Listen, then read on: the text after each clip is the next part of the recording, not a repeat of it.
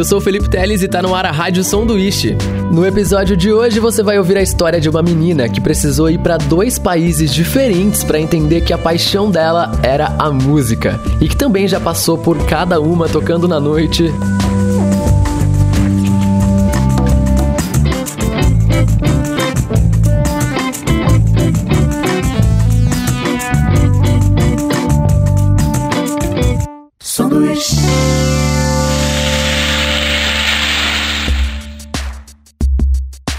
A primeira lembrança que a Gabi Moreto tem relacionada à música é de ver a mãe arranhando no violão e datilografando as canções para cantar com os amigos em pequenas reuniões em casa.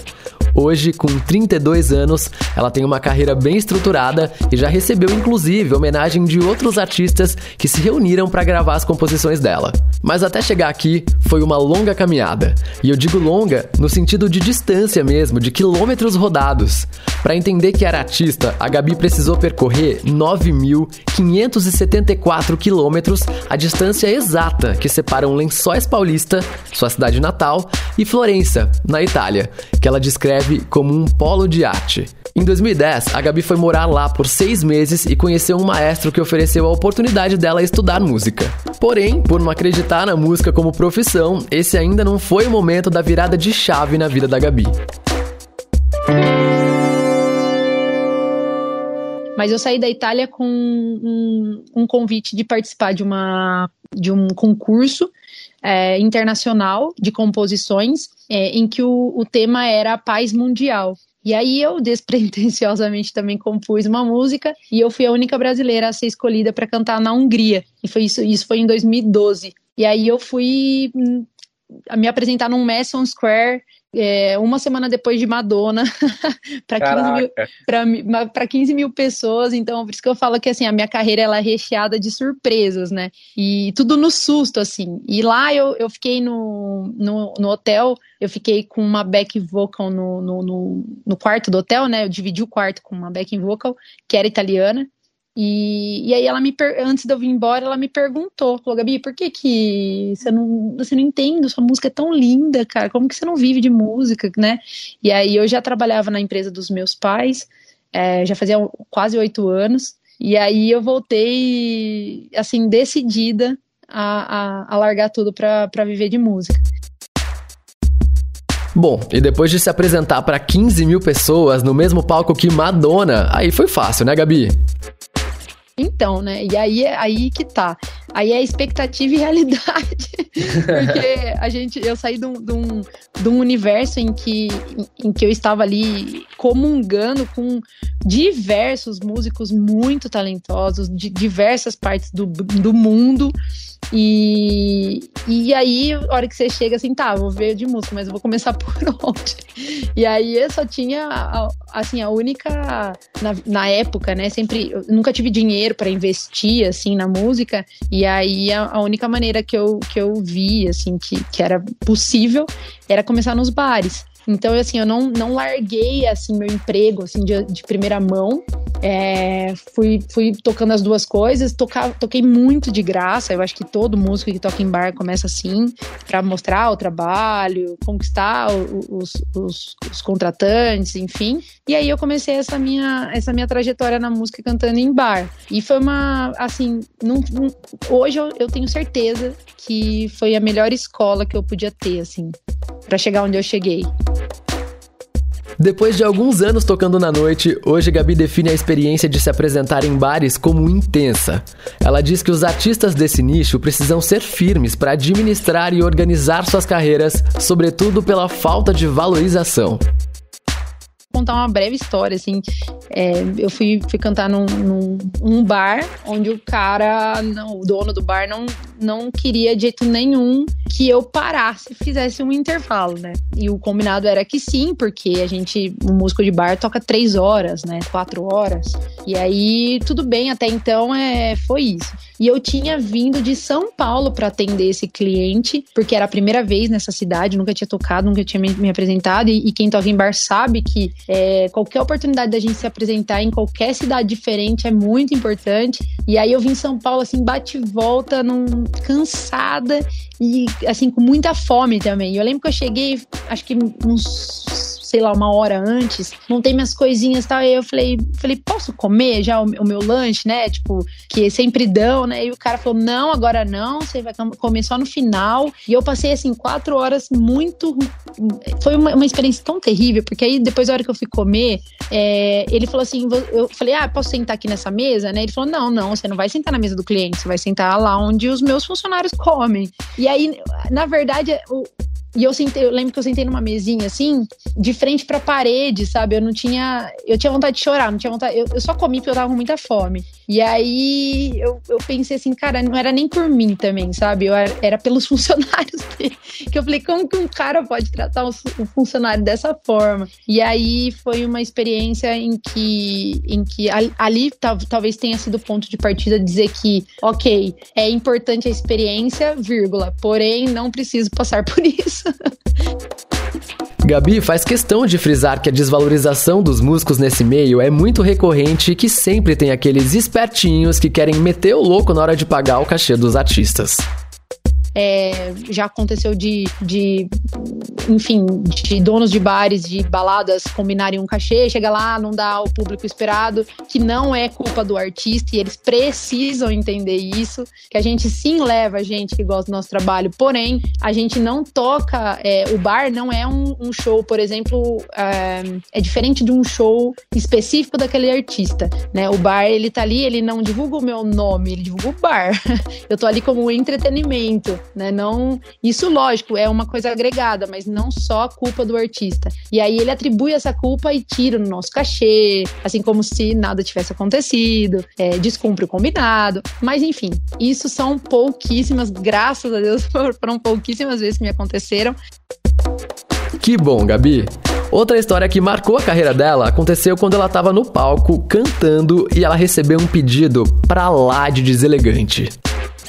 Teve uma vez que eu cantei, que eu, que eu cantei no bar, foi a primeira e ainda bem que foi a última vez que me aconteceu. Mas pode acontecer em, em outros momentos, porque a gente tá sujeita a, sempre a isso.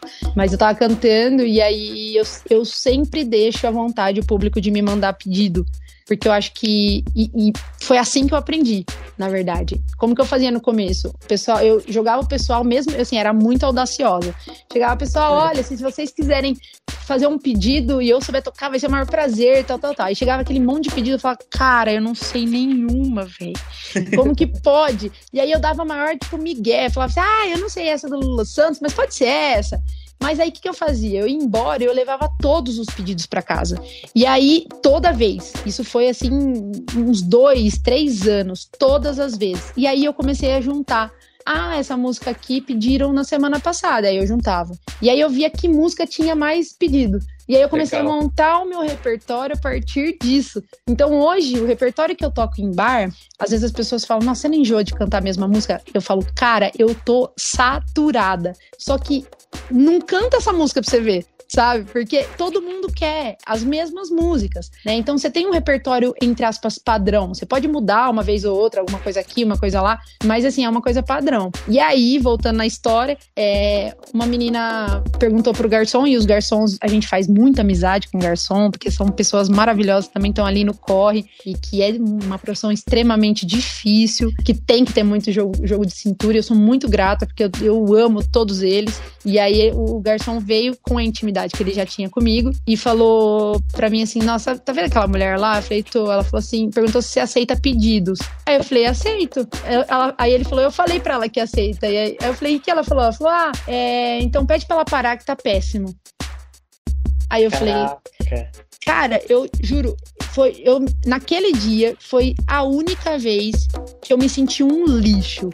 E assim, é tão, é tão bom desabafar isso, porque ao mesmo tempo eu, eu tô preparada para escutar, porque ninguém ninguém é obrigado a gostar de mim e da minha arte. A arte é abstrata para mim. O que é bom para você pode ser pode não ser bom para mim, mas o que eu tenho que fazer é respeitar aquilo, né? É, eu, eu estudei para estar tá ali. Eu não tô ali por hobby. Muita gente tá e eu respeito também essa posição, mas eu estudei para estar tá ali. Eu tenho, eu tenho um sonho, eu tenho.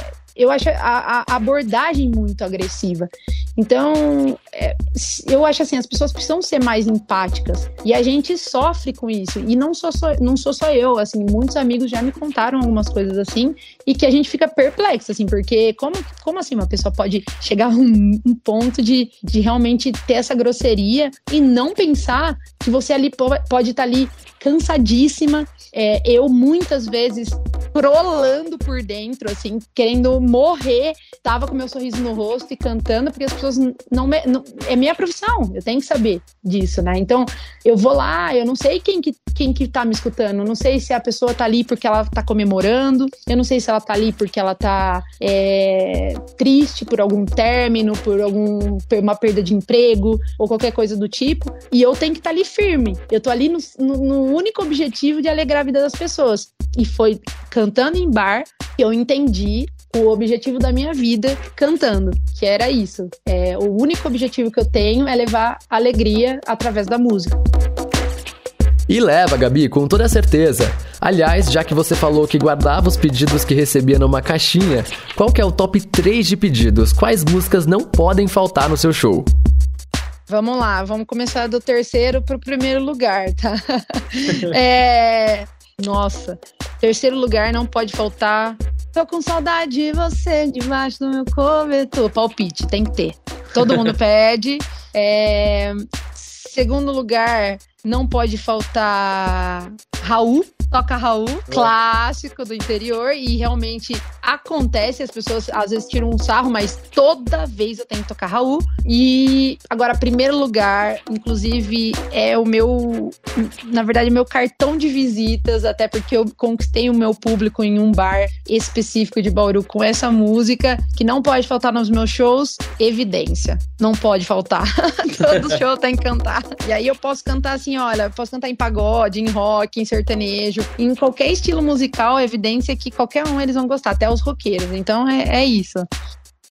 Antes de a gente finalizar, a Gabi deixa um recado para os donos de bares e também, claro, para os fãs que acompanham.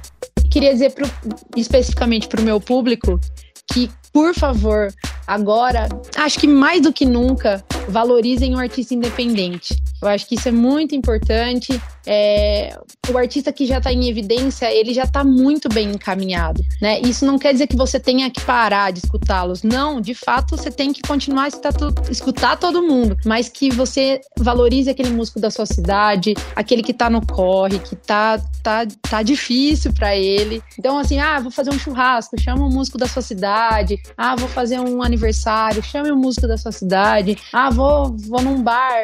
Priorize bares que tenham música ao vivo. Isso tudo ajuda a gente e, e a gente consegue ter uma comunidade. Para os donos de bares, que, por favor, pensem muito bem em que também precisamos ser valorizados. Mas que eu agradeço muito, muito, muito. Que é, é, eu, não, eu não tenho muito o que reclamar.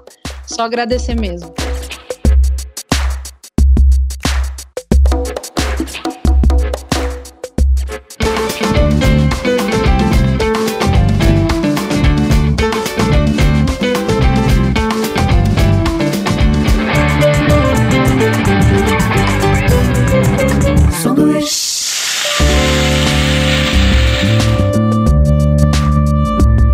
Rádio Sanduíche é uma realização Sesc Bauru. Apresentação, produção e edição: Felipe Teles. Identidade sonora: Josiel Rusmon.